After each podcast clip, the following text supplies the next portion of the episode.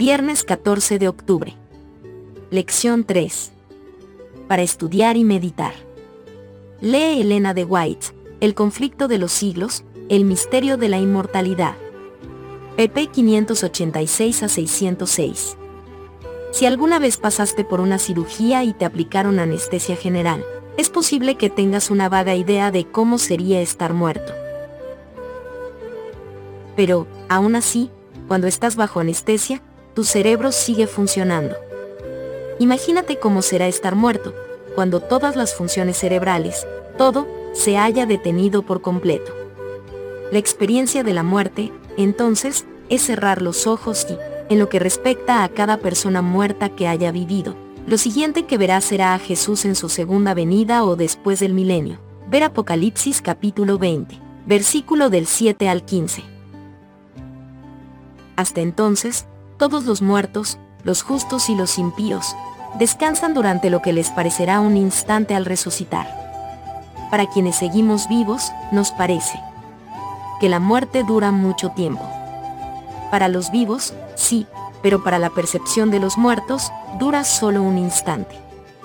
Si fuese verdad que las almas de todos los hombres van directamente al cielo en la hora de la disolución, entonces bien podríamos anhelar la muerte antes que la vida. Esta creencia ha inducido a muchas personas a poner fin a su existencia.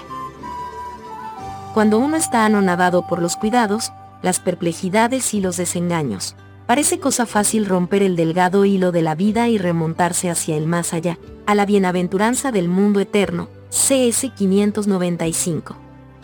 En ningún lugar de las Sagradas Escrituras se encuentra declaración alguna de que los justos reciban su recompensa y los malos su castigo en el momento de la muerte los patriarcas y los profetas no dejaron tal seguridad.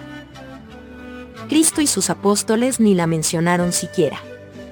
La Biblia enseña claramente que los muertos no van inmediatamente al cielo. Se los representa como durmiendo hasta el día de la resurrección, CS 605.